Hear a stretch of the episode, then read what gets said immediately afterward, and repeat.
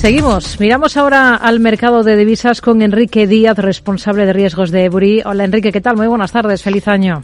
¿Qué tal? ¿Qué tal, Rocío? Feliz año. Bueno, vamos a comenzar en Estados Unidos. Hoy tenemos algunas referencias macroeconómicas. Hoy a, a, se ha estrenado el ejercicio allí después del festivo del primero eh, del día 2 de enero.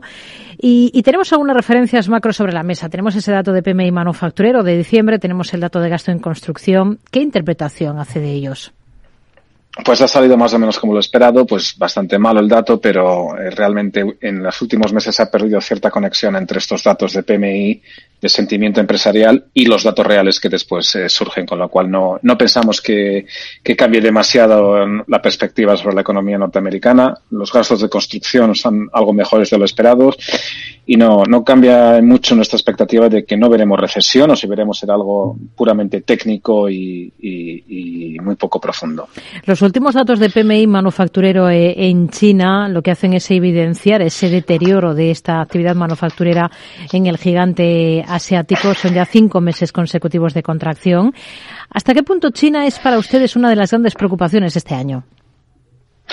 Bueno, pues el dato refleja quizás el, aumento de las infecciones esperable en, tras la retirada brusca de, todas las medidas del cero COVID, pero pensamos que con, esas medidas fuera eh, ya, ya, descartadas eh, y, y, la y, retirándose la perspectiva de, cualquier tipo de cierres de las diferentes ciudades chinas, pensamos que la economía china probablemente tocó fondo en el cuarto trimestre de, del año pasado. Mm. Eh, y que la, la porcentaje de la, población que está vacunada con al menos dos dosis y la inmunidad de rebaño significará que veremos un rebote bastante fuerte en 2023. Seguimos eh, en el continente asiático. Vamos a mirar ahora a Japón, porque allí estamos viendo uno de los movimientos más destacados de este arranque de ejercicio en el mercado de divisas, con ese repunte del yen hasta escalar hasta máximos de mayo pasado. Es un movimiento que, responde a ese esfuerzo del Banco de Japón para cambiar su política monetaria, para apoyar además así los precios de, sus, de su deuda eh, soberana.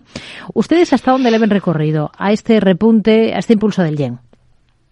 Pues sí, sí que lo hemos recorrido. Pensamos que la actitud del Banco del Japón hasta el mes pasado era pues bastante insostenible, de mantener, era el único gran banco central que mantenía unas políticas de, de estímulo monetario extremas eh, las ha retirado. Está claro que, que va a normalizar tipos, eh, quizás con algo de retraso respecto al resto de, de, bancos centrales del G10, pero va a normalizar la, la, política monetaria. Y si miramos a los niveles de equilibrio del yen en los últimos 15-20 años, pues eh, mm. vemos perfectamente recorrido para una subida del 10 o el 15% adicional de los niveles actuales. Hay algunos otros movimientos interesantes que estamos viendo en el mercado de divisas, por ejemplo, el recorte del euro hasta cotas de 1,0548 unidades esta jornada después de conocerse un dato de inflación en Alemania que cae, se modera con, con fuerza. Pero estamos atentos también a otros países, por ejemplo, a Brasil, muy atentos a las novedades, a los anuncios que pueda hacer el nuevo presidente eh, Lula. ¿Qué cabe esperar del Real de nuevo con Lula al frente del país?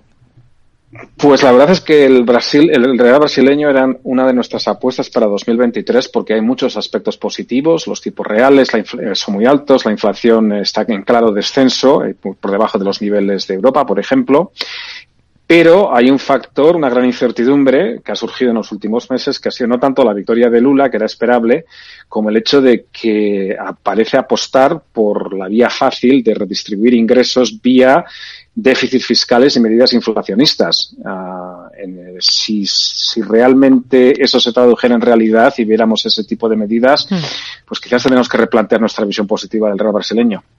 En el último ejercicio hemos estado muy pendientes de, de la debilidad eh, muy acusada de algunas monedas emergentes, por ejemplo, de la lira turca. Y hoy hemos visto un dato llamativo en Turquía, una bajada de la inflación en diciembre hasta el 64,27% frente al 84,39% que veíamos en noviembre. Esto supone la segunda bajada consecutiva y la mayor corrección a la baja en este índice desde el año 1995. ¿Cómo interpretado? ¿Cómo hay que interpretar este dato? Pues no cambia en nada sustancial nuestra visión sobre la situación caótica de, la economía turca. Es una bajada que se debe sobre todo a efectos de base. Y bueno, pues estamos hablando de, de una interanual del 65% y una mensual de bastante por encima del 1%. Eh, todos los costes en Turquía están subiendo muy por encima del 50% al año, como vimos en la subida del 55% del salario mínimo interprofesional. Y con las expectativas de todos los agentes ancladas en esos niveles, pues es muy difícil salir de una espiral inflacionista así, sin algún tipo de, choque duro porque, que, no esperamos, desde luego, no antes de las elecciones. Para ustedes, ¿cuáles creen que van a ser las divisas ganadoras este ejercicio, este 2023? Pues en, aparte del yen japonés, del yen japonés que, hemos, eh, del cual hemos hablado, pensamos que la de países emergentes que, que mantengan eh, políticas monetarias y, fiscales razonables, con tipos reales positivos, déficits fiscales bajo control, déficits de comercio comerciales también bajo control.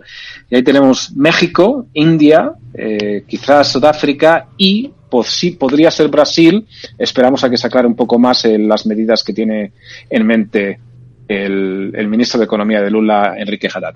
Tenemos en el punto de mira también al crudo en esta jornada en medio de esas preocupaciones sobre China y en medio de esas expectativas de lento crecimiento que ha subrayado recientemente eh, el Fondo Monetario Internacional. En este escenario, ¿qué esperan ustedes del oro negro?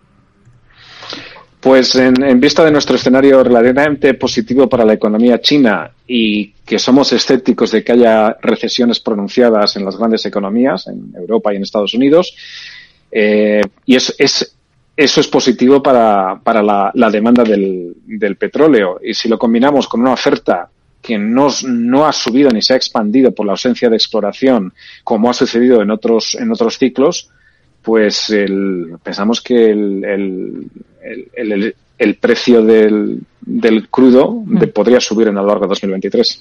Hoy está recortando terreno del entorno del 2,5%. Son esas caídas para el futuro del Brent para entrega de marzo, cotizando ahora mismo en cotas de 83,60 dólares. Enrique Díaz, responsable de riesgos de Ebury. Gracias. Muy buenas tardes. Muy buenas tardes, Rocío.